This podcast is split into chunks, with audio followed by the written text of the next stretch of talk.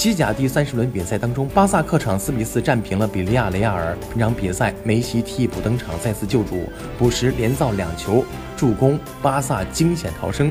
梅西本赛季联赛六次任意球破门，平生涯纪录，比五大联赛的第二名多一倍。也是西甲近二十五年唯一两赛季达成这一成绩的球员，力压小罗。近五次梅西客战替补登场，巴萨一场没赢，也证明巴尔韦德的所言不虚。